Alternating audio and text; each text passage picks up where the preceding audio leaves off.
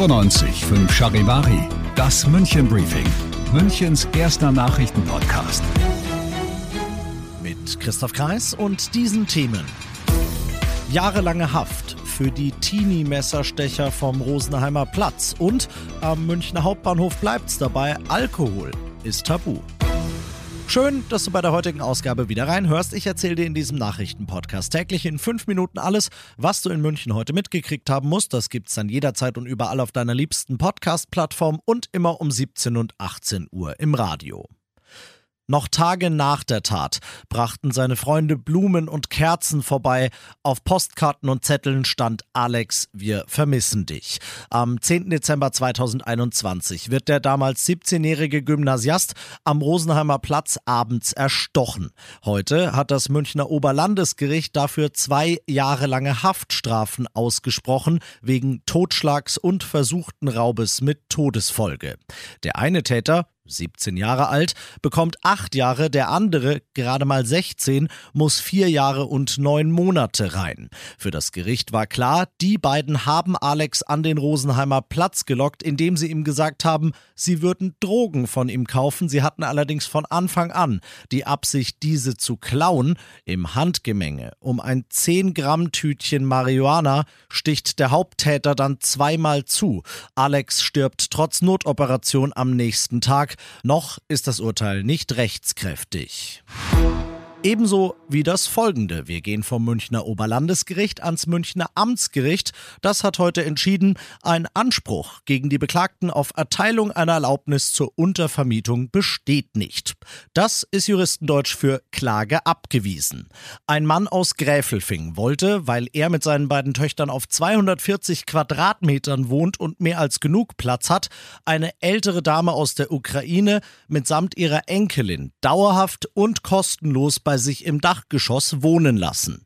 Für acht Wochen hatte sein Vermieter das auch erlaubt, danach seine Zustimmung allerdings verweigert. Die braucht's aber, so ist die Rechtslage, wenn Mieter Dritte dauerhaft bei sich wohnen lassen. Der Gräfelfinger wollte, unterstützt vom Münchner Mieterverein, der freiwillig die Kosten des Prozesses übernommen hat, höchstrichterlich klären lassen, dass sein Vermieter ihm die Zustimmung geben muss. Argument, humanitäre Hilfe, wie im vorliegenden Fall, ist ein berechtigter Grund dafür. Das hat das Münchner Amtsgericht heute anders gesehen. Der Münchner Mieterverein hat aber schon angekündigt, wir schauen uns erstmal die detaillierte Urteilsbegründung an und dann werden wir in Revision gehen. Du bist mittendrin im München Briefing und du kennst das ja. Nach den ersten München Themen schauen wir, was war in Deutschland und der Welt heute los. Fieber- und Hustensäfte für Kinder, aber auch zum Beispiel Krebspräparate für Erwachsene. In den deutschen Apotheken sind viele Medikamente aktuell knapp. Bundesgesundheitsminister Lauterbach will die Engpässe bekämpfen, indem er die deutschen Preisregeln für Medikamente lockert und die gesetzlichen Krankenkassen dazu verpflichtet, mehr für die Medikamente zu zahlen. Die sprechen deshalb von einem beeindruckenden Weihnachtsgeschenk Lauterbachs für die Pharmaindustrie, Charivari-Reporterin Ina Heide. Heidemann. Deutschland sei wegen niedriger Preise für patentfreie Medikamente kein attraktiver Markt für die Unternehmen, begründet Gesundheitsminister Lauterbach. Deshalb hat er angekündigt, dass für bestimmte Arzneien der Festbetrag um 50 Prozent erhöht werden soll. Die Pharmabranche begrüßt die Pläne. Der Geschäftsführer des Verbandes Progenerika Bretthauer argumentiert, das Hauptsache Billigprinzip habe die Versorgung destabilisiert und zu Engpässen geführt. Und das noch zum Schluss.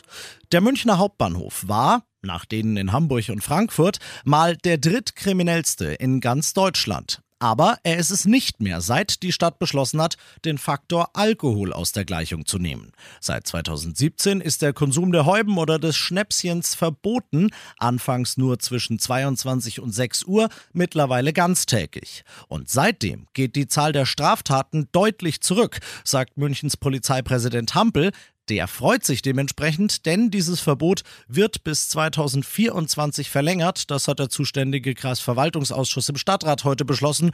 Alle weiteren Infos dazu findest du auf charivari.de. Ich bin Christoph Kreis. Mach dir einen schönen Feierabend, aber hey, am Hauptbahnhof bitte alkoholfrei. 95.5 Charivari, das München Briefing, Münchens erster Nachrichtenpodcast. Die Themen des Tages aus München gibt es jeden Tag neu in diesem Podcast. um 17 und 18 Uhr im Radio und überall da, wo es Podcasts gibt, sowie auf charivari.de.